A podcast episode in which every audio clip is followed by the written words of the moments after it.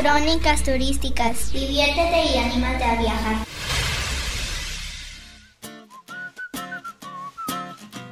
Estela Maris, imponente legado en el malecón de Ciudad del Carmen, Campeche.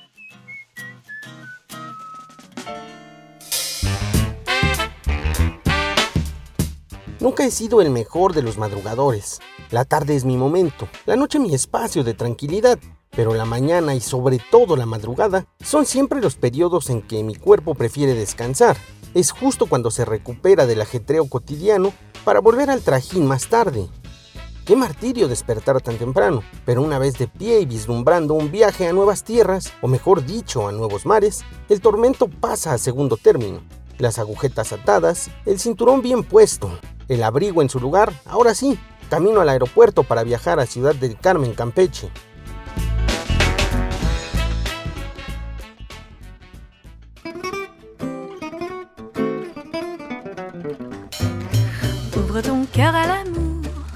Es justo decir que originalmente parto a tierras carmelitas, así se llaman los habitantes de la isla.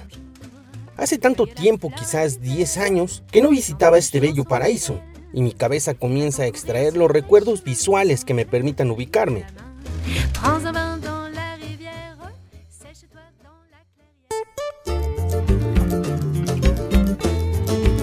Luego de prácticamente hora y media de vuelo, por fin el pequeño aeropuerto, bonito y práctico.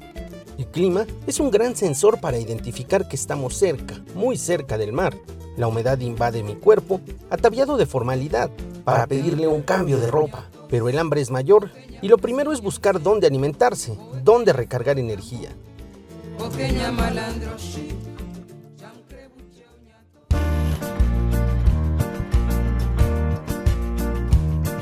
Las calles se ven diferentes encima de un automóvil que a pie.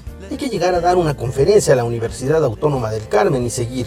La hospitalidad en la universidad es abrumadora y se agradece infinitamente. La conferencia es un gran desahogo académico y los alumnos de comunicación y cultura así lo entienden.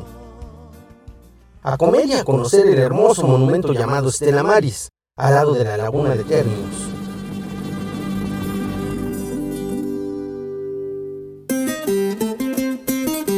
Primero a comer. Ubicado en el Boulevard Playa Norte, La Pigua es un restaurante sensacional, formal, agradable y sellado de la temperatura exterior, los camarones son la especialidad de la casa y la cerveza una gran compañía para el alimento.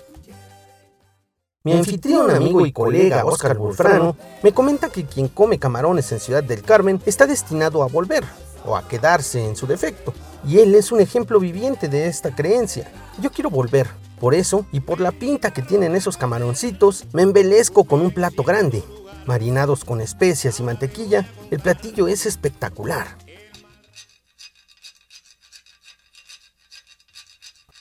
Por cierto, antes de ser una ciudad petrolera, la economía carmelita destacaba en la producción de camarón. Incluso, uno de los monumentos más importantes de la ciudad es precisamente un camarón. No hay espacio ni para un pequeño postre, la comida ha sido abundante y deliciosa. Agradecido con Oscar y su hospitalidad, hay que partir.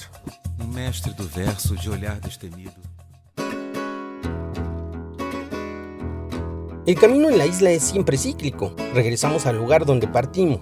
La tarde comienza a envejecer y la noche a levantar la mano para exigir su lugar en el cielo.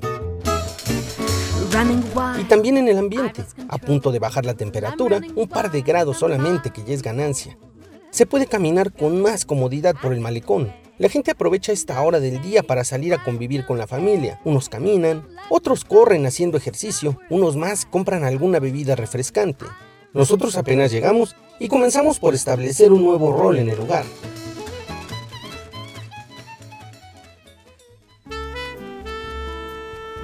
Las fotografías del recuerdo no son algo novedoso, sin embargo, la gente se retira del lugar para que pueda uno tomar la mejor imagen sin interrumpir. Es importante llegar a un lugar donde el estrés parece haber permanecido guardado en el escritorio del trabajo o haberse quedado tendido en la cama.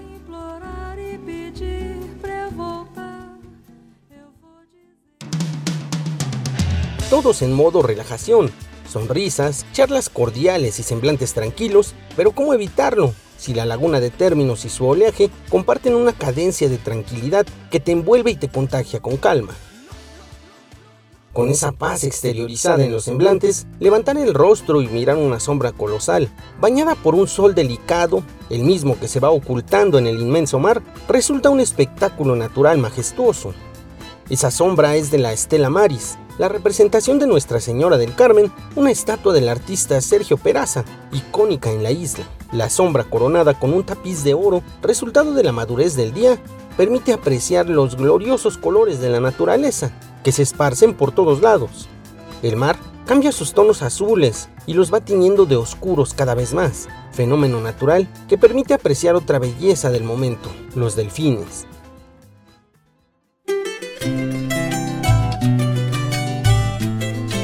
Esos hermosos animales salen a la superficie de la laguna de términos a despedir el sol y dan la bienvenida a la noche con graciosos chapuzones constantes. Salen igual los adultos que los pequeños, todos con la misma elegancia y manteniendo el encanto del momento. La mascota de la UNACAR sale a pasar lista entre los atractivos hermosos de la isla. No cabe duda que en el mar la vida es más sabrosa.